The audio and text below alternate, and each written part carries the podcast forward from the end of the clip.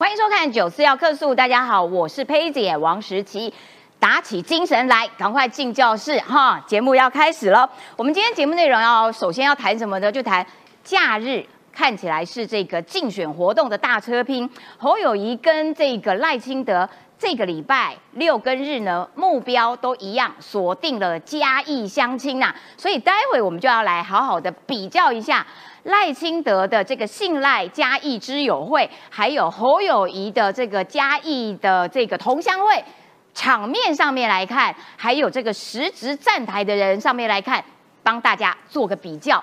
那么另外呢，因为侯友谊的民调看起来不是很乐观啦，已经跌到这个按照美丽岛电子报是跌到了第三名，只有十八趴。但是吴子嘉想说，嗯，美丽岛电子报，我们再做一次，再做一次，看看如何。嗯，好，再做一次，结果侯友谊真的有微微的上升，但是还是第三名，这件事情听起来就有点爆笑了，是不是？好，另外呢，这个郭台铭哦，到底现在打算如何呢？今天有周刊就分析，他有三个副案，总而言之，他仍然持续的在加温、保温、累积自己的实力和能量，最后到底会如何演变？今天也会好好的来跟大家分析。另外，我们还要看到哦，这两天在国际上面有一个很糟糕的状况，这是什么状况呢？就是老共引起的。因为呢，美国的军舰还有加拿大的军舰呢，在经过台湾海峡的时候，你知道中国的军舰干嘛吗？他们就鬼切耶，很像那个马路三宝螃蟹走路有没有？啪，直接给你横切面，挡住美国的军舰，而且距离非常非常的近。究竟中国解放军想要干嘛？他们在海上进行了这么危险的行动，到底会不会引发擦枪走火？还有万一就是说，哎，中国真的呃打算要武力攻台，那么台湾如果网路全断，有没有应变之道？这个我们的天才 IT 大臣唐凤在接受国际媒体专访的时候提出了解答。今天也都会跟大家好好的来分析，赶快来介绍今天的来宾。首先欢迎的是于北辰于将军，佩姐，大家午安。还有政治评论员温朗东，佩姐好，大家好。还有民众党的前中央委员张义善，佩姐好，大家好。还有我们最美丽的新北议员陈乃瑜，佩姐好，大家好。好的，一开始我们先来看一个 VCR 影片啦，就是侯友谊呢，他成立他的这个嘉义同乡会的后援会，哇，直接呛瞎赖清德呢。他就说赖清德想要在嘉义市。赢到超过十万票，嚯，超多啊！吼，碰轰的追给台波吧，把人家嘲笑了一顿。我们来看看侯友谊怎么讲。我几十年修正，叫枪支子弹，拍来拍去都冇惊过，太惊了，臭蛋，臭大啦！火力全开，原来侯友谊骂的是这件事。以后清的啊，股票动算啊，一旦提。票。日前赖清德喊出要在侯友谊老家嘉义县大赢十万票，三号又到嘉义市把钢井，让侯友谊紧急固装家乡票，出席全国嘉义同乡会。赖清德讲要赢我伫嘉义十万票，一听。黑的欧北讲，碰碰追击太无吧？炮火猛烈，是否为了挽救低迷民调，引发联想？因为美丽岛电子报二十九号公布国政民调，侯友谊只有百分之十八点三，位居第三名。而二十九号、三十号又加做一份民调，侯友谊站回百分之二十，有站回二十没有错。侯跟柯虽然在误差范围内，但是他还是排名第三，在新北市的部分。都几乎是最低的。专家点出危机，二十九号这份民调区域支持度，赖清德在新北市来到百分之四十，柯文哲百分之二十二点四。至于大家长侯友谊，却只有两成支持度，选民信任度恐怕已经松动。恩恩爸 Twitter 分享，日前板桥幼童遭喂食安眠药事件，家长质疑教育局只打一通电话，完全没提供协助，让恩恩爸直言照惯例，侯世府装死摆烂。面对所有事情。积极面对，不断检讨改进。他是不是本命区失火了？我对自己非常有信心。侯友谊表示对自己民调有信心，但看看本命区新北，如今只剩两成支持度，是自信还是自我感觉良好？好的，我们这个要请朗东上来哈。这个呢，就是侯友谊，他其实是在台北举办的这场活动。那活动的对象呢，就是各个地方的嘉义同乡会啦，所以应该是说全台湾的嘉义同乡应该都要在这个场子。但是呢，媒体的观察是说，哎，场子好像不是很热呢。哦，现场人数目测大概就五百人左右，而且最关键的嘉义市长黄敏惠，阿郎嘞。狼呢？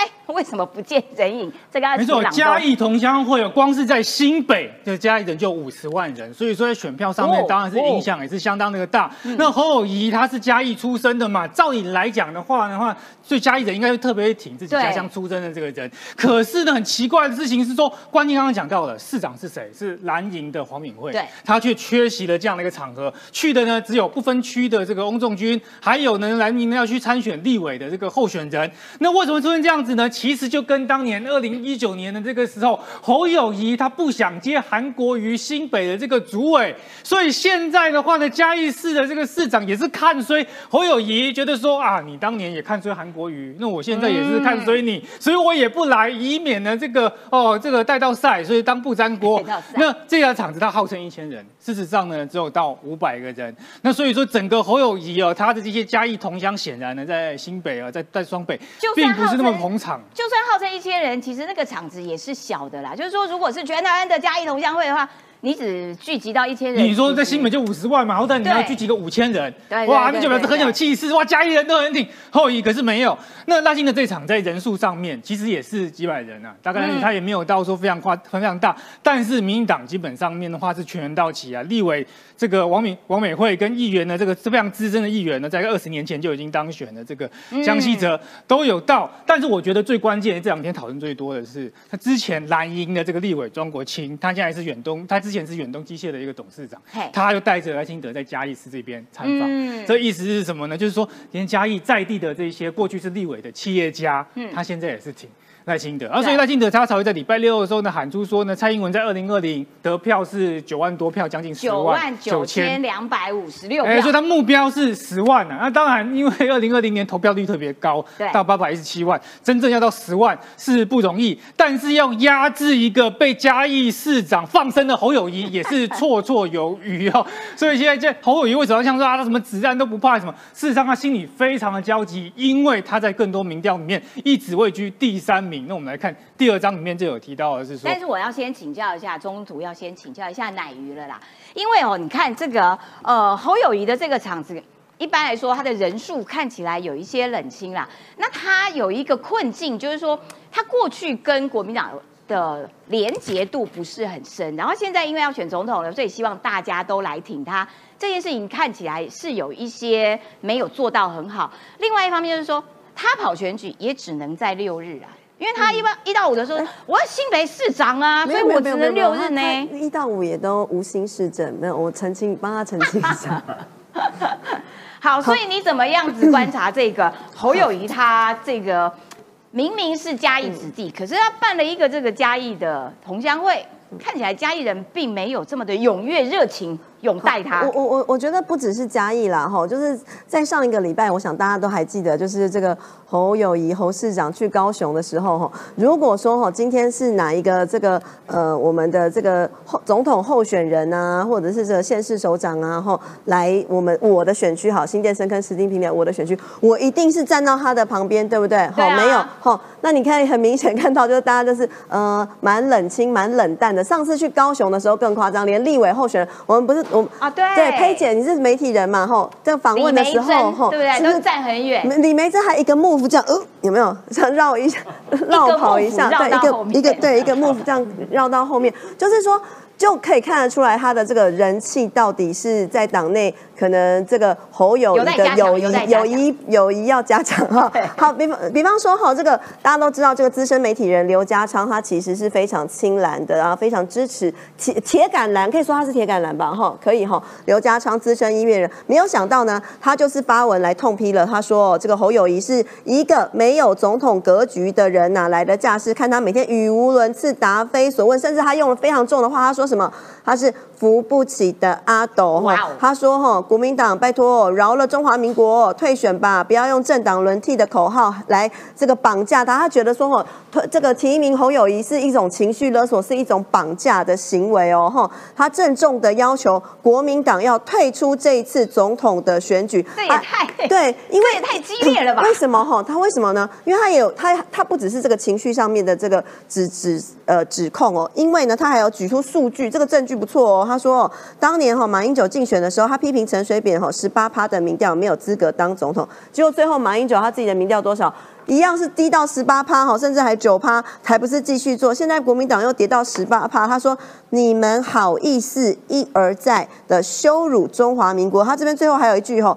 是不跟你们团结啦，绝不绝不会跟你团结，所以就可以看得出来，侯友谊其实已经在这个民意上面已经有反弹了。再加上他最近真的是吼，我真的没有骗大家，他一到五也没有在关心市政哈，不只是六日哈，一到五也不关心。怎么说呢？哈，最近哈，这个呃。这个妇幼的议题哈，我们我这我的选区自己这边就有这个新店的公托公托有不当对待的事情，然后哦，这个小朋友被喂安眠药，对，那是发生在板桥，这是我现在要讲的这个案子哦，有公托被不当对待，甚至有私幼私立的幼儿园里面有小朋友被喂安眠药，那个是毒品哎，是四级的毒品哎，就小朋友被喂，你知道这小朋友怎么说呢？哈，小朋友好可怜，听到这一句话，佩姐你一定会想哭的，他说哈。呃，老师说，如果不乖乖睡觉的话，就会就要去喝彩虹药水。小朋友童言童语这样子讲，哎，哎，我真的，我看听看到这个，我真的是很很难过。发生这样子的事情，这是发生呃被爆出来，被这个家长爆出来是五月十八号，今天几号？今天六月五号了哈。六月二号的时候，新北市才发才发了六点六点声明，而且声明的第一点，他说什么？这件事情我们高度关注，高度关注个头啦！我真的是很想要。送他一个喇叭，怎么说呢？这个就有点敷衍的态度啊，超级敷衍。因为如果你真的高度关注的话，那你要帮给家长必要的支持，没有，就只打了一通电话给家长，没了。给家长一个电话，如果有需要的话，打电话来哦，吼，就这样，这么夸张。那家长其实是求助无门，也很需要一个说明会，就是说我们接下来后续的处理什么？没有。现在新北市政府的态度就是什么？哈，放市民的死活于不顾。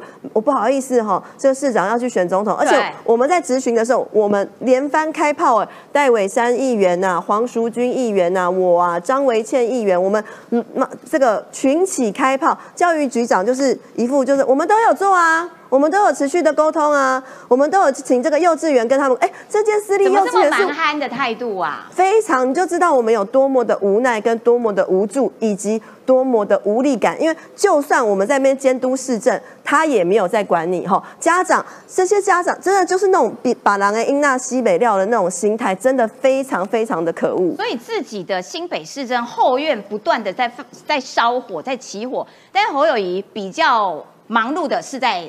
冲他的这个总统的选情，所以刚刚这个乃瑜讲到说，哦，这个刘家昌攻击国民党，说叫国民党你赶快就算的啦，退选啦，因为这个十八趴了哈，你怎么好意思还继续选下去？十八趴这件事情呢，让大家觉得哇，真的很惊很惊人啦，就是美丽岛电子报做出来的侯友谊的支持度只跌到第十八趴，这个也要请朗东来帮大家分析。没有电子报呢就说啊，不然这样我们再加做，持续做。看看状况是不是真的只有十八趴？结果呢？嗯，有啦，有缓步回升到二十趴，但是还是第三名，这怎么回事？对，很少听到说民调做出来之后要验算的。一般来讲，的话写数学题，写一写，写完之后觉得啊，这个答案不可置信，所以重算一次嘛。那民调通常不会这样，答答案是什么？可能过一个礼拜、两个礼拜才会做第二次。结果呢，五月二十九号，我们一岛公布这个民调，侯伟第三名，这十八趴，这其实大家就讨论的非常多，因为在牵动到后续会不会呢气候保科的状况。于是他马上在在加做。哦，这个二十九号跟三上马上加做，一直做下去，结果竟然差不多是二十趴，还是一次第三名。而且在细，而且细项里面去分析。析哦。嘿，在在早在一两个月前左右，他大本营新北。再来讲，你后要选的一个基实力基点，说你新北做的很好，所以你可以选总统。新北输给赖清德。赖清德，我记得新北是四十趴，四十四成，很稳定的，是在三趴突里面四成，二十几趴。那为什么会这样？其实补充刚刚乃瑜所讲到这个案例哦，你知道新新北呢，在教育局哦，他六月要发那声明里面，他只说那个是要司法案件。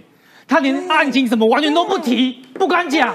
他连这个是胃安眠药造成问题都不敢说，然后有十个家长出来提到原因，而且一开始怎么发现的？是因为这些小孩在家里面有自残、什么撞墙等等的一些症状，因为你平时在没有镇定嘛，哎，你镇定嘛，镇定完了之后的话，你有戒断症状的时候，你反而变得很躁动。对，那一直家长才发现，不然家长为什么会知道这件事情？那因但是教育局没有去辅导这些小孩怎么样去转学，导致那些家长很愤怒之后，才开始跟媒体报道。媒体报道之后，大家没有关心这件事情，才会有那那个立委出来一起开记者会。到这个时候，这个他们教育局才出来说：“哦，我们这个事情司法案件要重视。”侯友宜至今没有道歉，所以你看到新北做那么差的情况之下，这民调专专家戴立安他也说啊，侯友宜几乎是最低的值啊。然后呢，这个吴子嘉还是觉得哎很奇怪啊，这个。侯友侯永远大于国民党，结果呢，那个多于国民党那块跑掉去哪里？就是所谓的中间摇摆的选民看穿了侯友谊侯侯做代级其实是草包的一个真面目嘛。那他很多人跟他提高声量还是什么？侯友谊确实最近开始有些声量。这个周末的时候声量相当高，但是负面声量为什么？韩粉非常生气了，要去跟侯友谊算总账哦。有 YT 上面呢有八万订阅的这个韩粉直播主冻美条哥。他呢就先发了一个影片，哇，很气愤的这边指责侯友谊。我周末看到的时候觉得非常愉快。我很少看韩粉的节目的，但是为了这个我特别去看。为什么？他竟然找到了侯友谊在二零一九年十二月的时候官方所拍摄的一个影片，那个就是自导自演嘛，反正就是一个媒体宣传影片，宣传市政里面夹杂了一个问题，就是有一个女生声音，就一个小编去。问他说啊，那你有没有要选总统啊？因为那时候韩国瑜在选总统嘛，韩国瑜绕跑要去选总统嘛。后来就呵呵呵呵呵呵，笑死人了。先好好做事吧，我没有夸张哦。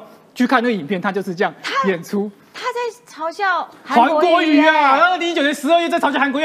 二零一九年十二月，距离选举只有短短的一个月不到，侯友谊他都可以不回这一题。他也可以不要安排这个小编去问他这个问题，难怪韩粉气死了。然后于是呢，另外一个有六十万呢这个订阅的比特网，他就在转的东北条哥的这个影片，所以现在韩粉都知道侯友谊有非常大的问题，过去他怎么对待韩总的，现在这些韩粉呢就要跟侯友谊算账，所以要问说侯友谊为什么第三？事实上是因为韩粉不买单。了解，非常谢谢朗东的分析。的确啦，就是说当初你嘲笑这个韩国瑜啊，绕跑啊，那你不如好好做事。结果现在呢，现世报哦，在自己的身上。这个奶鱼还有东西要补充。对，呃，我觉得这个朗东，你刚刚真的是讲的非常好，就是真的是非常的草包。因为呢，他这一次呢，还特别去拜会了，他自称哦是这个他的大学长，大学长肖万长。结果呢，他们的建议这个超级好笑，他说哈。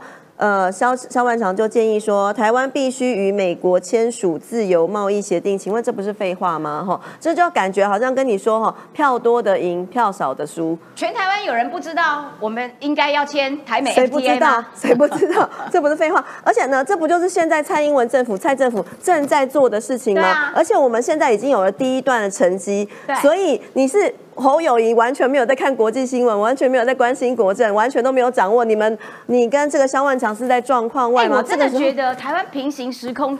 平行时空真的，而且呢，拜托，在挡这个 FTA 的这些，就是一直炒炒作这个以美论的人，不就是你们这个蓝营的朋友吗？之前说没有买一颗，没有买一颗凤梨哈，一颗凤梨都没有，但我买了很多颗拔辣，美国买了很多颗拔辣，我们这个外销最多哈，农产品哈买最多的国家就是美国啊，对不对？那没有想到这个时候，你们现在还在讲这个什么哦，什么要什么 FTA 什么，但是你们凭另一只手，表面上讲这样哈，然后另一只手带来这个这个煽动这个以美论啊，这个美国对我们不好啊，我们不要不要跟美国做好朋友啊，我我我看不懂哎，这就是他们这这样子没有这个呃前瞻思考，然后没有国际观念哈，然后没有国政知识的呃，刚刚朗东说的草包哈，朗东因为因为我因为我毕竟是新北市议员哈，对，朗东说的这个草包呢，这样子。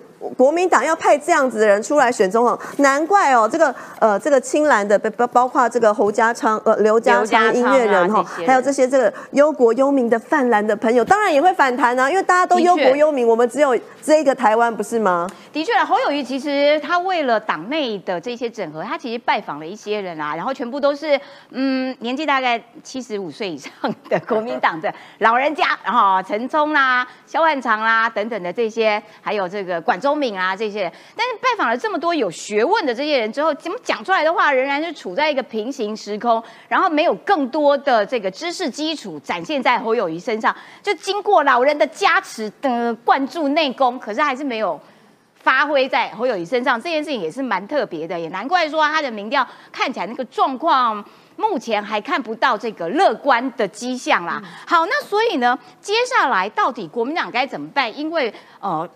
蓝营自己内部都觉得啊，国民党你就算了吧，你就自己自我退选好了。那当然有很大一个部分是因为支持郭台铭啦。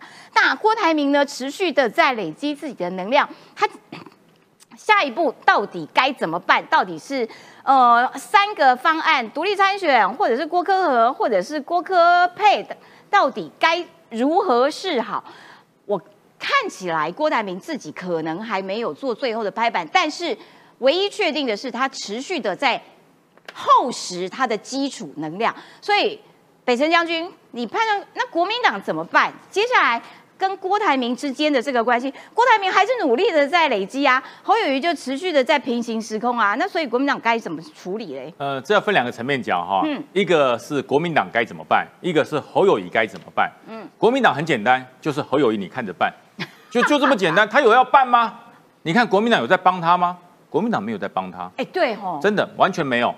呃，朱立，可是可是侯就没有要给你帮啊。对对，第一个侯侯没有要让你帮，第二个国民党也没有想要帮，嗯，因为呃，人家讲哈，华佗可以让人各种疑难杂症都可以治好，但是华佗不能让人起死回生呐。嗯，对，现在要让侯友谊。药到病除是叫起死回生，他已经药石往效了对对对，他他没有办法找华佗，他要找上帝啊。哦，对，他可能只有黄建庭握了他的手，重新用上帝给他的力量，他才可以起死回生。对，否则是没有救了。嗯，那可是那侯友谊为什么这么有自信呢？对，他除了自信，他还能怎么办？怎么办？他总不能说我不选吧？对，那这句话是郭台铭一直在等的，郭台铭一直在等这句话。就是你有自信，对不对？我看你有自信到退选，对，这是他最想期盼的一件事。有自信到退选，对，有自信到退选，我实在是很有自信，所以我决定不选了。郭台铭最想等这句话，嗯，对，所以你看哦，那国军英雄馆那个地方我们都去过，我们我们非常非常熟悉那个地方，那个地方是最容易灌爆灌满的地方。我因为它场地并不大，不大，对，而且呢，呃，因为呃，通常我们办活动人很多，都会叫你走楼梯，不要坐电梯。对对对对对，因为太危险。那那天呢，听说楼电梯是自的自由开放的啦。对，因为入场时间稀少，稀少，入场时间很长，后面还有空座位，所以说侯友谊 目前的状况，我我觉得他除了表示自信之外，他也没有什么办法，所以他不断的去拜访一些国民党的大佬，包含萧万长。你叫侯友谊去问萧万长 HT，他怎么会懂？像这个侯友谊只懂 FBI 啦，他不懂 FTA 啦，对他只知道美国联邦调查局是干什么，他永远都是留在警政这一块，所以他不管去哪里讲，枪林弹雨我都不怕，我会把他臭弹。啊，对，对他除了枪林弹雨还能提什么？而且枪林弹雨你是有穿防弹衣的好不好？你现在防弹衣没有穿呐，国民党没有要给你防弹衣了，所以说现在侯友谊紧张到非常有自信，有一种人是紧张到非常有自信哦。为什么你知道？如果很有自信，对对对，逻辑就是我很紧张的时候哈，如果我表现的我很害怕，那你就真的完了。他现在就是我很紧张，可是我告诉你我很有自信。民调不要看，民调起起落落很正常，那是参考用。那你就直接选韩国瑜嘛，盖盖牌不就好了？对，直接选韩国瑜盖盖牌啊，然后跟所有的民众讲说，接到民众电民调电话不要打。哎，对，所以从这方面来看，韩国瑜还是略胜一筹哈，还是比较厉害呢。韩国瑜四年前就已经料到侯友谊的招数了，都已经用完了。对，那现在侯友谊四年前笑人家，他想不到会被这位东北条哥拿出来。东北条哥我们很熟，我们桃园的，他是我们桃园的网红。呃，以前在挺韩的时候，我们常常在一起啊。呃，这个这个网红哈，东北条哥，东北条哥，我跟大家讲，他不太骂人，嗯，他不太骂人，他只骂蔡英文。啊，真的，我跟他认识这么久，他只骂一个人叫蔡英文。嗯，除了蔡英文以外，我还没有看过他骂第二个人。侯友谊，你是第二个。哇，真的，他从来没有骂过蔡英文以外的政治人物。侯友谊。对，侯友谊，你真的很有自信。你跟蔡英文已经是并驾齐驱了，被东北条哥骂，真尴尬。对，所以所以东北条哥这次你也算是破了戒了哈，终于骂了蔡英文以外的人。那侯友谊有没有回应？没有回应，就是你做的啊。那个呵呵呵，就在笑谁？就在笑韩国瑜。对，就是说，嘿，市长都做不好了，还要选总统，呵呵呵呵做代级，现在不是一样？对，这。回马枪飘了四年，终于回来了，你知道吗？哎，这真的可以飘很远呢。现世报。哎，飘了四年，就又回来打到自己，打的又痛又爽。所以侯友宜怎么办？他只有是你尽量在学徐小新的方式，就是所谓的展开疯狂攻击，神挡杀神，佛挡杀佛。可是你又不是像这样的人啊。所以他最近其实有比较凶，他骂赖清德骂到比较比较比较难听一点的。可是实情你有发现一件事，他破坏了自己的人设。对。以前侯友谊可以在新北市拿这么高票的原因是什么？蓝绿他都不管，他只管做事，所以可以骗了一票中间选民。对，抓他蓝绿都不管，他这个人哈是做事的，不会骂人的。可是现在呢，人家唯一欣赏你的那一点没了，对，被你自己打破了，对不对？左左骂绿，右 K 韩国瑜，你都在骂啊。对，人家翻过来了，你以以前叫做蓝绿，我都不关心，我只关心经济民生市民，现在叫做。经济民生市民你都不关心，你只是骂蓝骂绿，哎，对，两个都骂，哎，没错，对不对？韩国瑜他也骂，然后这个民进党他也骂，对，然后问到你关键问题说，哎，那请问，那你信平台北新北市做了什么？我没有，我觉得赖清德怎么样？我觉得蔡英文怎么样？啊，那你怎么样？哎，我我我不怎么样，对他讲不出所以然，他就他就在躲。然后人家问他韩国瑜的问题，他也躲，嗯，他也躲。我跟你讲，这个事情现在，呃，比特王转播了东北辽哥这个影片。被猴粉出征了，哦，被猴粉出征，哎，比特王是有多少粉丝的，你知道吗？你出征他，你直直接就出征蔡阿嘎不是更好，对不对？他有多少粉丝？他是超级韩粉，嗯，你去出征比特王，是不是要跟韩国瑜翻脸？哎，那所以其实郭台铭就是在等哦。就是就是在等侯友谊，你你实在到不行的时候，那个时候我的机会就来。这民调很可爱哦，这民调哈不是马上又重新《美丽岛电子报》重新做个民调吗？对。说哎呀，我跟你讲不对不对，不是十八，不是十八点三啊，已经二十了。嗯。那二十什么意思？大家看过周星驰的电影有没有？嗯。你可能会成为乞丐界的霸主，那是什么？还是乞丐？还是乞丐？你还是第三嘛？对不对？你还是第三，你没有赢啊。你虽然变成二十了，你还是第三呢。的确，在爽什么？哎，真是，哎，真的，好好当市长比选总统幸福。我觉得这是太好笑了，说，哎，游起来，游起来，嗯，仍然第三名，乞丐界的霸主。所以接下来要请这个易善啦，就是易善对于柯文哲比较熟悉了解，就是说柯文哲，呃，当然会希望能够南瓜这个郭台铭的这个支持者的票。那可是重点是，那郭台铭要干嘛？郭台铭到底到最后会跟国民党维持一个怎样的关系，或怎么样的方式，或者是说他跟柯文哲之间会采取怎样子的一个合作的方式呢？这是三立新闻网我们自己做的网络民调啦，可以给大家参考一下。就是说，如果是郭台铭跟柯文哲搭档参选的话，你是支持柯郭还是郭柯？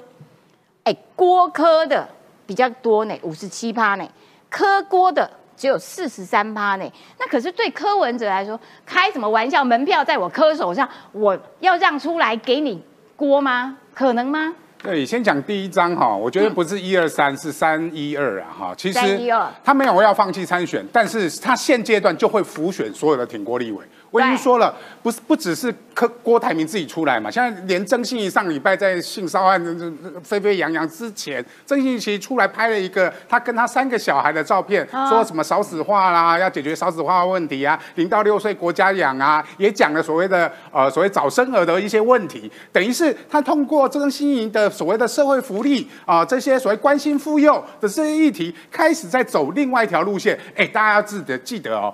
曾心怡的流量不比郭台铭差，哎，他也是非常知名度非常高的。如果未来郭台铭跟曾心怡两路并行，一个复选男的立委，一个复选女的立委，你说国民党的立委会全部跑到郭那边？绝对去嘛！我干嘛？因为侯友谊现在的支持度就没有办法支撑小鸡嘛，甚至都压死小鸡呢。我说侯友谊有五缺嘛，深蓝的缺，所以刘家昌啊、呃邱毅啊这些人，为什么他们还挺郭跟韩嘛？他们。根本不挺你侯友谊嘛。本土蓝缺，本土蓝为什么缺？因为他跟牛鬼蛇神，我就不要说本土蓝，连连你本命区中的本命区，刚才讲到嘉义，嘉义什么？嘉义同乡会的新北市理事长，这算本命区的本命区吧？对。哎，底里新北市有个嘉义同乡会。结果他站出来挺赖清德，对，你说你我是不是什么连本土票所有的东西都缺了？这一招不错，拔桩给拔到一颗大的。所以你深蓝缺，本土蓝缺，你骂本土蓝是经济蓝、知识蓝，你找的都是六八十岁以上的老人，因为七十岁都要自己想要选啊。郭台铭跟韩国瑜 都想要自己选啊，所以你只能找八十岁啦。我想要自己选，我为什么要让你见？当然不让你见嘛。所以你只能找到八十岁的老人。所以更缺的就是因为你找的人找。八十岁的老人，所以你年轻票缺嘛？年轻票在谁身上？在柯文哲身上。所以郭台铭为什么要去抢所谓的呃妇幼跟年轻选票嘛？为什么他要办所谓的青年创业座谈嘛？对，就是跟大家讲说，哎，我跟你柯文哲也可以抢这块所谓的年轻票。国民党的立委你就不用去找柯文哲了，因为蓝白河可能会被开除党籍，对不对？那我找郭台铭总可以吧？所以所有的国民党的小鸡们都不要侯友谊了，都会站在郭台铭啊，去跟他办什么青年创业座谈啊，办什么跟曾心怡办什么领导国大学谈 AI 啦什么的，零到六岁国家养。我到大学演讲的时候，你这些立委要不要来？都来嘛，选票在这边嘛，我还跟你举手说郭台铭支持他，你就跟他一起上，大家就很开心。你看啊，这些立委会不会说他支持郭台铭？这就是刚才于将军讲的，郭台铭在造一个事，就是第二步，呃，所谓的第一个就。换掉侯友谊，换掉不是说换侯哦，是逼退你。什么叫逼退你？徐小清就讲得很清楚嘛，你要专心选举啦，你新北市长跟选总统不可能兼顾啦。如果你选了新北市市市长，你就不能选总统啦。如果你要专心选总统，你就辞掉你的新北市市长。所以你辞掉你新北市市长的时候，哎，以侯友谊讲啊，这个。我第三名都没赢，我脑可能去洗掉嘛，就会变成两头空，两头空嘛。甚至他现在这个十五趴，呃，十五到二十趴这个民调继续做下去，他选到底，可能连新北市长都会被罢免，不是吗？你会不会发起？如果他十五趴还继续选到底的话，全新北市民会觉得我闹亏嘛？我觉得新北市就可以选总统，该不该给他选十五趴？啊，所以新北市民会累积的不满会越来越严重。换候的几率就会，所谓的换猴不是说国民党换猴，新北市长罢免侯友谊的声音就会越来越大嘛。这个时候侯友谊就会做出一个抉择：我到底要保住新北市长，还是要参选一个不会当选的总统？嗯，要要要是我说侯友谊，一定选新北市市长嘛。所以郭台铭就在营造这个事，让侯友谊知难而退。保住他的新北市长，所以国民党内就有可能有一个空间，在七月跟九月两个关键点，可能在九月郭台铭回国民党的时候，侯友谊说：“不然我做你副手，我专心做新北市政。”立即算计，我来做你的副手，郭侯配就成型了嘛？哎，郭侯配。呃，对赖清德是有三十趴哦，在美丽岛民调里面，所以我要讲的是说，国民党内会不会到最后到九月，国民郭台铭加入国民党返回国民党的时候，其实你就看他动作，如果有加入了，他就会去变成总统候选，不然我加入干嘛？如果没有加入，独立参选的可能性就要有。独立参选之后，他也不是要跟柯文哲做副的。柯文哲说啊，人家就不要做副了。所以那一天为什么两个人，呃，两个人的那个山盟海誓变成炸米拍谁？就是瞧正负瞧不平嘛，瞧不平之后二十分钟讲完之后，大家就回去睡觉了可是对柯文哲来说，这样子沙卡都的话，他把郭台铭，我说我我这个哦，我觉得不太爽，被你郭台铭印上，就把他排拒在外了。沙卡都的话。对柯文哲来说也没有好处啊，他是他觉得他是郭呃他是高鸿安，郭台铭独立参选到最后，柯文哲十一月会不会登记都还有变数，为什么呢？看郭台铭跟柯文哲之间的民调的差距跟谁高谁低。柯文哲是非常现实主义者，如果那时候郭台铭的势造起来的，他可以当柯郭台铭的副的，这个就是他的零点零零一的机会，因为他说他的发言说郭柯合作。绝对是百分之九十九点九九九嘛？对。那怎么合作就是正跟负的问题嘛？对。假设我最后我的民调如果输给了郭台铭，是不是有可能那个零点零零一的机会就会出现？所以我一直说郭科和的议题到今年的十一月都还有可能产生，因为柯文哲在十一月会不会登记都还会是变数。天哪，柯文哲的弹性也太大了吧！所以其实某种程度，如果到十一月才有定案的话，哎，那距离投票一月十三号，其实时间极为短暂。所以第一部分，第一呃阶段，我们要观察的是说，郭台铭持续累积他的能量哦，这个秀肌肉，到九月有没有回到国民党？国民党要如何安排？郭台铭这个哦雄壮威武、充满肌肉的这个力道，然后呢，如果国民党没有这个一个很棒的方法来安排这个锅，所以下一个阶段就要到十一月，看看柯文哲跟郭台铭之间双方有没有其他合作的可能性。哇哦！所以这一场总统大选的大戏，其实还有各式各样可能性的发展，我们持续关注。好啦，另外我们要来看看啊，就是这两天哦。呃，今天媒体都大篇幅的报道这个部分，要请于将军来帮大家做说明。因为呢，解放军真的是到底在干嘛？他们不是前几天在南海的上空跟美国的军机空中接近吗？鬼切。然后结果现在是在海上，哇，直接给你鬼切，也是拦住了美国的这个军舰。所以他们是有打算要跟美国开战，有？我我觉得哈。我们以前，我们我们在路上开车最怕碰到什么？马路三宝。对，三宝之一，鬼切，直接给你横跨。超可怕！不管骑摩托车，不管是开车，完全不管后面的来车，他就直接一个四十五度就切进去。对，我告诉你，他超过四十五度。哎，海上可以这样搞？不行啊，他有航行权呐，他有航行权，他直接在前面一百五十码就切进去。一百五十码多远？你知道吗？小学生操场半圈就一百五十码，好近哦！我要强调是小学哦。小学就是等于一百公尺多一点而已。天哪，大船呢？对，我们只相隔，直接切过去，鬼切过去，好可怕。对，但是马路三宝有一个特性，是跟共共军的解放军我觉得很像，就是呢，在鬼切的时候雄壮威武，被撞到之后说家里有老母，对，都是这样。我跟你讲，这 这站着都有押韵，对，你不觉得吗？鬼这个马路三宝哇，鬼切雄壮威武，撞到说，哎，我上有老母啊，家有小孩要养啊，你不要叫我赔啊，一模一样。我跟你讲，他现在在台湾海峡上面，对，这次是美军的伯克伯克级的军舰这样过去，他就直接唰就给他切过去，然后当然美军那不爽啊，因为还是当时不是一艘船，还包含了加拿大的军舰两艘，他切过去之后呢，甩了尾就绕跑了，就赶快绕跑了，为什么？怕被撞到。他甩一个尾，然后就跑了。对，赶快跑，赶快就离开，离开航线。好熟啦！美国就开始谴责嘛，说你这样不行。他跑了以后再开始呛虾，说这是中国的海域，你进来还要说我耍流氓，对不对？是你流氓，不是我流氓，那你就留下来啊，你就对峙啊，你就他又不敢。所以我讲嘛，鬼切的时候啊，雄壮威武，被撞到之后说家里有老母，都是这样。这就是解放军。哎，那他目的到底要干嘛？挑衅。挑衅，哎，他跟美国挑衅，到底他觉得自己有胜算？呃，因为哈，美国不断的在台海这样巡弋，对，变得说他在国内跟他的十四亿的人民无法交代，因为中国的海军花了他的国防预算超过了三分之二以上，都在做中国的海军，那你海军又没有办法维护这个海上面的霸权，会被人民骂，会被人民酸，所以他就偶尔来个鬼切。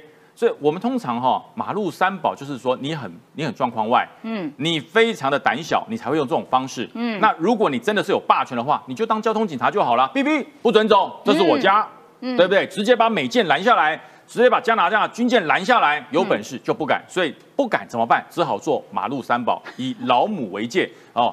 被撞到家里有老母，就是如此，所以这很危，这不过这很危险哦，非常危险。因为海上的浪，因为上次在空中接近的时候，李将军就跟大家说，那个上面的气流就已经会这样堵堵。海上更严重，海上更可怕，更严重。海上你那个船样甩过去之后，它后面的浪会翻滚，那后面的船舰都会非常大幅度的飘荡。最主要是你一飘荡之后，它会会摇晃，对，那么很容易擦撞。哦，对，所以说为什么共建在挑衅之后立刻离开？他也怕被撞，他也怕被撞，撞了事情就大条了。对，那但是呢，他一直在测试美国的底线，就是美国会不会因为这样而采取更强硬的手段？我告诉你，解放军，你真的如偿所愿会？哦，真的吗？会。我告诉你，这段时间美舰、加拿大甚至德国。都会加强台海穿梭，说德国也会有船，都要来，都要来。而且加拿大说我们无所畏惧，对，就没有在怕你。一定会，一定会来，会加强。所以你的鬼切有多少，你就会增加多少次的台海穿越，因为他要证明一件事，这是自由海域，不是你家。哦，对，所以所以美国的美国也讲话了，对对，说你中国要克制啊，你在空中这样，在海上也这样，你这种行为极为危险。如果你不克制的话，嗯，我永远讲哈，就嗯，美国人跟共产党跟中共完全不一样，共产党是讲的很狠，哎，动作很小，都是做小动作。对中国超会打嘴炮。对，美国人是讲的很轻，哎，下手都很重。所以我跟他他说，意思就是说，哎，请中国解放军哈，你要克制哦，嗯，你不克制的话哈，我会采取非常的手段。中国就误认为说啊，他跟我一样啦，嗯，就是打嘴炮。我告诉你，今年在下半年，美国会在南海、太平洋三个三个地区要举办很大的演习，哦吼，很大的演习，所以中国你继续在做这种所谓的马路三宝这种挑衅的动作，这个演习会大到让你掉到落尾海。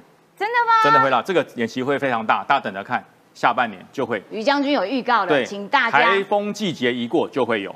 哦，真的。对，这不是我乱讲的。美国三年一次的大演习，大家上去 Google 一下，马上就要开始。而且很多国家都会。很多国家，非常国家，而且是跨时区的演习。刚刚也有讲到，德国也要在印太部署军舰了。对，德国要来了。德国现在要把军舰在印太，为什么？这条生命线、能源线、运输国际贸易线是全世界的道路。对对对，你中国把它给霸占了。如果你这是军舰哦，如果商船来，如果一般的船来，你这样一搞，多危险。对，所以说只有怎么办？为了要强化国内海上运输通道的安全，只有加强巡弋。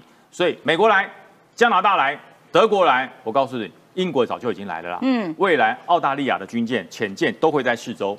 所以说，你说台海，我常在讲哈，最危险的地方就是最安全的地方。对，你说哈，台海很安很很危很危险吗？对不对？我告诉你，没人管的地方才危险，大家都管就不危险了。嗯，对，所以我才说，中国继续鬼切，继续做这种挑衅的小孩子的动作，你要让全世界看清你这个单位、你这个国家、你这一个军队是一个恶霸。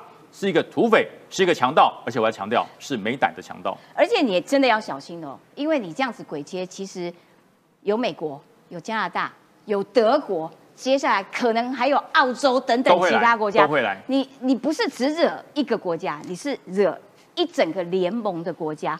但是我们刚刚讲到，就是说德国的这个部分啊，就是说其实前一段时间中国啊就不断的在吸收这些西方的。科技、技术、人才，还有空军，对，就是他们其实吸用高薪来吸收德国的这些飞行员，是，然后呢就被人家讲说，哎，他们是不是有意识的、有计划性的要学习这个呃西方的这个呃这种战术？对，这种北约的这些战术。那所以这个这个部分，我我们有，就是大家可以对中国有任何的这个遏制的能力吗？对，当然哈，因为不断的美国的联盟一直在加强，它把整个印太串起来了。整个印太串起来之后，中国一直在了解一件事：到底这个西方国家他们的所谓的北约式的战法是什么？中国完全不知道。嗯，所以他用高薪，他的高薪高到什么程度？你知道？程度就是 NBA 球星的那种薪水。哇哦！对哦，Kobe Bryant，哦这么高，Michael Jordan，Shaq O'Neal 这种超级球星的的钱去挖谁？去挖飞行员。天呐！对，那那真的很心动。对对，德国飞行员，你虽然不会打篮球，你虽然不会在空中漫步灌篮，可是你会飞飞机。来中国，我给你。嗯，所以说中国就跟他签了非常丰厚的合约，来教什么？教飞行员飞行的技巧、飞行的空中战术，还有对地攻击的战术，还有通联的方式。他就要来买这些机密。嗯，我大家听清楚哈，他买的不是技术，他买的是机密。哦，对，了解。可是呃，这些德国的飞行员到了中国，就发现他先签约收了头期款之后，后面的尾款一直还没有获得，所以德国的国家的这个情报员就直接跟他讲说：“你们要确定哦，你拿得到尾款哦。”这先把你骗上钩，但是后面给你赖账。实际像不像德呃那个俄罗斯的瓦格纳佣兵集团一样？对，先上战场，先上战场，先打。对不对？先给你投息款，然后就不给你不给钱了。活着回来领尾款，气死人！很可怕。我跟你讲，现在所以德国就跟他讲说，对，说你们面对的是一个跟俄罗斯一样的国家，跟你签了这么丰厚的合约，到后面他告诉你，对不对？共同富裕你就出不去了，对，对不对？共同富裕要克重税你就出不去了。对，他们怎么对这些艺人的？他们怎么样对这些呃这个企业家，例如马云，哎，对自己人都如此，对你会怕吗？没错，而且给了你钱之后，你的其实钱很难从中国搬离开，回到德国。你是很有钱，想离开中国，你慢慢等着看，这就是共产国家。嗯，所以我说现在德国已经开始强制的来管制这些飞行员，而让这些飞行员，其实我讲人性哈，嗯，人性是起自于贪念，他只要告诉你。你签了约也拿不到钱，拿到钱也带不出中国，那你就在中国继续留着吧，没有自由要再多钱干什么？对，吓死人了。所以说，这就是德国要开始反制他这种所谓的呃疯狂挖角式招募高阶飞行员跟科学家的一种方法。哎，上一次啊，我们讲到说在南海上空，美国跟这个共共歼十六，对对对，他们不是就是哎很接近吗？也是。然后呢，现在。联合新闻网的独家是说，他们可能是要针对美机美军逼近领空，要模拟演练实弹射击。也就是说，哎，那所以其实他们中国对于解放军来说，他接下来的步骤其实都透过这样子的挑衅行为，然后再演你阴影的方式。呃，这不止中国解放军了。全世界的空军都是这样训练的哦，所以他是刻意把这个通话记录丢出来，让我们的一些粉丝专业收到，然后帮他去散布，这就变成一种认知作战。哦，了解。如果是他自己放出来，就哦，你看又在又在吹哨壮胆了。那他就从外围这样对对对，OK。那哎，这个这个这个内销转出口，出口再转内销，就这样。那这个状况，我告诉大家，这是一个国际空军的一个标准作为了。嗯，就第一时间广播驱离。那你不离开的话，对不对？对，我就会到你前面去放这个所谓的烈焰弹，那那个是会没有伤害的。对，然后你再不行呢，它叫同轴射击，你的飞机向这边飞，我的飞机也向这边飞，然后砰砰砰砰向前射击。这是第三个，因为这个不会打到嘛。你同轴射击绝对打不到。对，第三个就是飞到你前面放油。撒得你满身油，就这样。这是四步骤，这全世界都是如此。哦，对，所以说他好像讲到跟真的一样，好像真的跟美国开火了。对，你去问空军的飞行员都是如此了。哦，对，但是谁有种做，谁敢做？说句实话，敢做的人不多了。你的拳头要够大，你的实力要够强，所以大家真的不要被他吓到，他故意放出来的。了解，感谢于将军放放消息吓唬吓唬人。然后透过这样子的媒体报道来影响一些人的认知，觉得哇天哪，要开战呐，中国好厉害。这个部分也要请教一下易善了，就是说也有人分析说，呃，中国解放军不不但在军机，甚至在军舰操作这种接近的方式，其实是有目的、有策略。所以就是说，中国他们是不是改变了他们在军事上面的一些手段？是，刚才于将军有讲这个鬼切啦，哈啊，然后其实叫做逼车，那你开起来叫做逼车，哦，你这个刚逼，啊，这逼的国际有时候那距离大概一百五十码，到底多近？哈，大家比较没有什么概念。足球场从这个门到那个门叫一百二十码，啊，那这个中云号就是逼的那台车，它的长度有多少？刚好就是一百三十码，也就是说你的靠近的接近，哎，你不要觉得说啊，开车还好像还很远哦，因为中间有一台车的距离算很远，因为船只的所谓的航行跟车子非常不一样。因为它你要转弯或者是你要超速，都比所谓的汽车操作来的难，所以它其实明显的违反了国际水域里面的交通安全规则，叫做道路规则。因为你亏准嘛，道路规则啊，虽然海边就垮了，虽然亏准也有航道，对。海上也是有航道，也也是有规则可循的。规则虽然你没他掐了，但是你马上交遵守交通规则。他这种行为就叫做逼车行为，在道路上叫做逼车行为。那那逼车有目的嘛？中国有三个目的，第一个，他主张包含在南海的所谓的飞机的靠近，这些都是主张南海的主权跟台海的内海化。所以为什么我一直说，我们为什么要坚持中华民国跟中华人民主权共人民共和国的主权互不隶属？就是你让台海不能内海化嘛。如果你像一个中国，呃，九二共识一个中国，所谓的柯文哲或者只是侯友谊的主张话，你就把台海内海化的时候，国际怎么介入？你如何维持所谓台？海变成是一个国际航线、国际航道，这个是维持台湾经济战略安全的非常重要一个主张。这个不不只是所谓的台独主张，或者是哦我们的呃所谓的政治主张而已，它已经上升到国际的国战略安全的主张了。所以一定要坚持两国两国的所谓的主权互不隶属。他第一个目的就是主张所谓的台海内海化跟所谓的南海的主权。第二个目的是什么呢？他要制造所谓的小规模的冲突，还不到战争，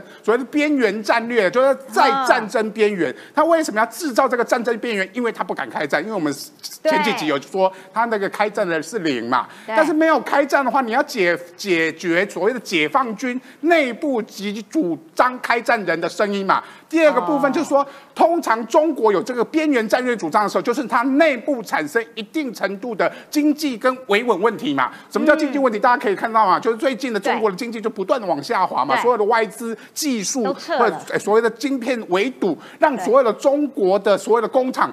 呃，世界工厂的地位不断往被所谓东南亚跟印度所取代，这个时候他们内部经济产生大量的失业问题的时候，大量的失业问题的时候，昨天蔡英文总统在六四天安门事件的时候，还放了所谓他们的年轻人在所谓的贵州的地铁高唱嘛？为什么年轻人没有理想了嘛？没有梦想了？所以他们在。地铁上面高唱这首没有理想的人哦，忘记那歌名，完整歌名大家可以去查。受伤非常好听的一条歌，非常棒的叫破裤子的一条歌。为什么要唱这条歌呢？就代表年轻人在这个政权里面已经没有希望了，所以他们在高唱这条歌。所以中国内部的维稳跟经济出了大问题的时候，他们就开始主用所谓的民族主义来处在。所以他透过小规模的所谓的边缘战略的东西，在激发他内部的民族主义。所以。这边可以在这边报道也可以看到哈，所以中国在五月的时候，其实已经在讨论如何透过小规模的冲突。同时强化中国内部的民族主义情绪，也就是说，他透过内部的民族主义情绪来团结所谓的中国的人民的内部，让他们忘记了他们真正的属于他们的经济问题、他们的民主自由的问题。这个是中国制造这些所谓的边缘战略、制造这些小型冲突的一个政治目的。哎，他们真的哦，就是每次有任何危机的时候，就哇，民族主义的大帽子就出来了。譬如说，呃，这个呃，要这个。攻打台湾这件事情，他们就不断的会有一些奇怪的人，譬如说这个战狼、战狼之类的。呃，最近就有一个战狼学者叫李毅，他就说呢，我跟你讲，那没什么，顶多啊就死个一点四亿人。我的天呐！那他这个人他是在美国，他旅居美国，然后呢是一个中国的战狼学者。他说那一碟小菜，不过就死个一点四亿人，那那你就回中国去打呀。因为中国的这些网民就气得要死，说不然你你你全家先死看看，哪里再讲这种话？所以这个部分奶鱼要帮大家补充，就是说怎么会有这么夸张的言论啊？真的很夸张。刚才这个佩姐、十七姐有提到，就是说这个民族主义，老是要扣一个民族主义的大佬。他讲到哪里？他讲到秦始皇去了哈。他说他的论点是从哪来的？秦始皇对他说 哦，中国有统一的历史传统哈。而且呢，他说哈，秦始皇哈，秦始皇当时呢，就是因此名垂千史。天呐！所以他现在是要把习近平类比成秦始皇。Oh my god！我的天呐，这什么年代了？秦始皇那两千年之前的事情哎吼。然后呢，我觉得这个习近平不是很高兴，因为习近平摆出来的阵仗是唐朝那种唐太宗，有没有？哦，不是焚书坑儒吗？确定。然后这个这个李毅哈，他是一个这个。号称是中国知名的战狼学者，生活在美国哈，然后他有一个自媒体，有一个这个 YouTube 的频道哈，然后呢，他说哈，中国武统台湾会导致这个一点四亿人死亡，但是呢，这只是小菜一碟。好，我们现在回顾来看这个李毅是谁，我我不晓得大家有没有印象，这个李毅有来过台湾哦，你们知道吗？对对对对对，二零一九年的时候哈，这个李毅受到这个呃呃。白狼的那个党叫什么？统促党，统促党，统促党，不熟不熟，表示我真的不熟，真的不熟的。统就收到统促党，还有之前还有受到新党的邀请来过台湾几次，但是他他的这个言论每一次就是呃，他是用这个观光签证来台湾，然后但是又去演讲啊，然后这个呃，就来台湾，然后说要攻打台湾，然后对对对对对，然后而且还是这个统促党跟新党邀请来的。那反正在二零一九年的时候就被这个陆委会这个驳回，然后让就是直接遣返哈，遣叫就是原。请他就是坐飞机到日本去转机回中回回美国去吧。然后呢，所以这个人他过去的言论长期以来就是要把台湾给吃掉，把攻打攻打台湾。但是呢，这样子的言论呢，哈，他鼓吹这样子的言论之后，然后他现在呢，连大陆的网友也不满了。大陆网友说，哈。呃，让李毅跟全家人哈，你先去当兵嘛，你行你来嘛哈，你不是说这个哈小菜一碟，那你先吃好了这盘小菜，你先吃好。然后呢，他还说哈，这这些中共养的这些学者哈，会奉迎习近平的这个五统梦，跟捞金失去良知，毫无底线。接下来这一句更夸张了哈，他说呼吁美国，呼吁美国严查中共代理人纳粹言论。哇，天哪，这个呃连。这个共产党哈，连韭菜哈、小粉红都看不下去，而且还要还要叫美国来严查这个中共的这个纳粹言论，我觉得很夸张。因为其实在中国哦，就是其实他们是一个比较比较封闭、比较保守的呃言言论，在对于言论自由是非常保守。那呃，挺习近平的这个五统梦，好像感觉是一个指标。那但是这个这个这个李毅教授，他更夸张是他。生活在美国也就算了，他自己住在美国，他也不在中国，那死的可搞不好也不死不是他，也就算了。他之前的言论里面就还曾经提到，就说哦，什么在中在美国好棒棒啊，所以他就是那种标准，就是有没有生活在美国？对，然后他自己，然后讲的一些有五四三都不关西东把郎的戏，对他完全就是这种的表率表装。但是像这样子的言论哈。在台湾，就是像我刚刚提到这个，包括统促党或者是新党，其实还是有呃部分的这个簇拥者、支持者，明明知道人家要梧桐我们吼，而且还这个恭迎人家让邀邀请大家来这个宣传还要散播这种对散播这种以美论啦，这等等的这些。所以所以其实我觉得呃有点像是我之前提到的那个，就是说宜兰的那个国民党议员，不是说说什么不锁门就是引诱人家犯罪吗？其实这种思维就是一样的啊，就。就是说，呃，明明这个大家都看得很清楚，连小粉红，连小粉红都看得那么清楚了，没有想到呢，连我们台湾自己还是有人是眼睛看不清楚的。好，其实就是说，对于中国一天到晚在那边嚣张的，这边也要给你鬼切，那边也要来恐吓一下台湾。其实台对台湾来说，唯有充实自己才是最好的防卫的措施。所以我们在充实自己的防卫。的这个部分呢，其实不只是军事力量上面的这些防卫，还包括了像是这些网络。好，那我们的天才 IT 大臣唐凤，他就接受了彭博的专访。这个部分我们要请朗东这个网络专家来跟大家做说明，就说如果一旦台湾的网络全部被攻击到瘫痪的时候，请问我们有没有自己的心链？哦，对哦，因为这个事情会受到关注，是说呢，在今年二月的时候啊，我们的马祖跟台湾之间的这个海底电缆就被中国去蓄意的去破坏嘛。当然大家都说是不小心的，事实上它就是测试说台湾的这些网络如果在遭受攻击的时候的话，承受力到如何。而确实那时候造成马祖这些民众的话，有好几天是没有网络可以用的。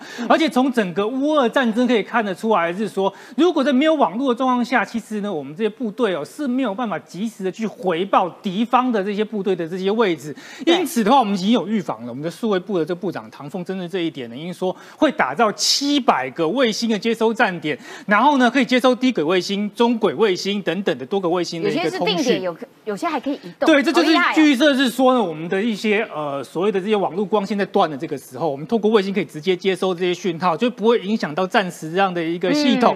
那目前至少有三家的这个机构有签署说要去认证，那认证完之后才会进入到后续会有投标啊，然后等等的这个建构。的这样的一个状况，然后里面呢包含是说呢有英国呃有英国啊印度啊还有亚马逊的一个分公司都在做，那当然呢是不是就是马斯克的这个新链呢？他们也是有这个能力去做，但因为一开始在乌俄战争的时候马斯克是有赞助嘛，但他后来因为中国市场，所以慢慢的就熟大的就慢慢要撤掉，所以说我是觉得是说让很多不同的公司分别就是说包括我们自己自己去研发是非常的重要，那也包括呢是说友达科技集团呢底下的这个佳士达，你知道吗？这个消息出来的之后的话，其实是这一个。礼拜大概涨了四点八帕，这个股价，这股价就上升了。他说你要投资三点二亿台币啊，去做这个雷洋科技。那雷洋科技是做什么？也是做这个卫星的产业。所以未来的时候呢，这整个在这个战争的一个布局、国防的这个防卫上面，卫星扮演很重要的一个角色。嗯，那再来看是另外一个那样新闻，这个要其实要去看影片比较，不过简单口述一下，就是说呢，澳洲的 BAE 公司哦，它有这个新型的垂降起垂直起降无人机。那为什么说看影片比较强？因为一般的这个飞机呢，它是这样子上升，然后这样下降嘛，它需要有跑道。这个它有点类似直升机一样，它可以头这样降下去。降降下来，也可以这样升起来，这样直接升上去，哇，非常的厉害。那它呢，这个垂直载最最大载重到一百六十公斤啊，航行超过八百公里。目前台湾的无人机法规的话，你只要要飞过四百尺以及到这么高的一个载重的话。必须要成立公司，然后呢去考取商业性的这个执照。因为我也成立了公司，我也考虑要不要去玩一下 这无人机。当然，这无人机如果到商业级以上，都是一台都是要上百万的。那就那这这台厉害的地方是说，它载重一百六十公斤，什么就是可以载飞弹。它就是有破坏的效果。那它的这个 AI 运用的这个系统呢，它主要在起降的这个部分，它还没有办法到是说 AI 完全操控它所有，还是要人用遥控的方式去控制它。但是它在二零二六年的时候呢，就可以服役。这个是澳洲目前的一个新科技。它未来可以担任直升机的中层僚对，因为直升机就人直接在驾驶嘛，它旁边就会有几台这个无人机去防护它，然后做低层的这个防护网这样子。对。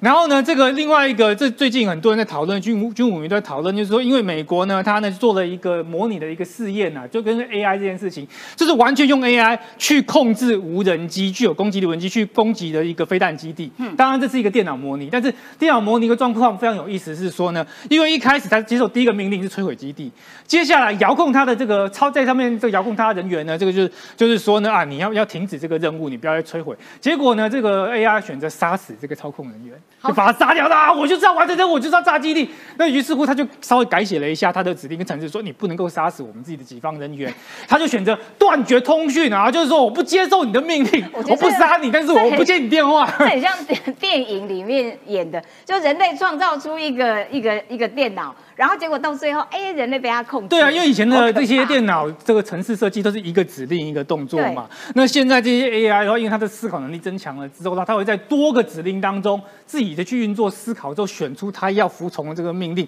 命令冲突了之后，它竟然选择一开始去达成任务，就出基地会最优先，反而把后续取消啊这些任务放在后面，还杀死自己人。那当然这是个电脑模拟结果，但显示说呢，这个 AI 如果要完全要去呃在战场上发挥，都还有非常多的一个。进步空间，因为这一些它的潜在风险存在。了解，非常谢谢朗东。所以 AI 人类发展的这样这样子的一个技能系统，其实它仍然最主要的目的还是要来提供人类协助。那个人以人为本，那个才是最重要的事情啊。好啦，今天节目时间到啦，我们明天中午拜拜。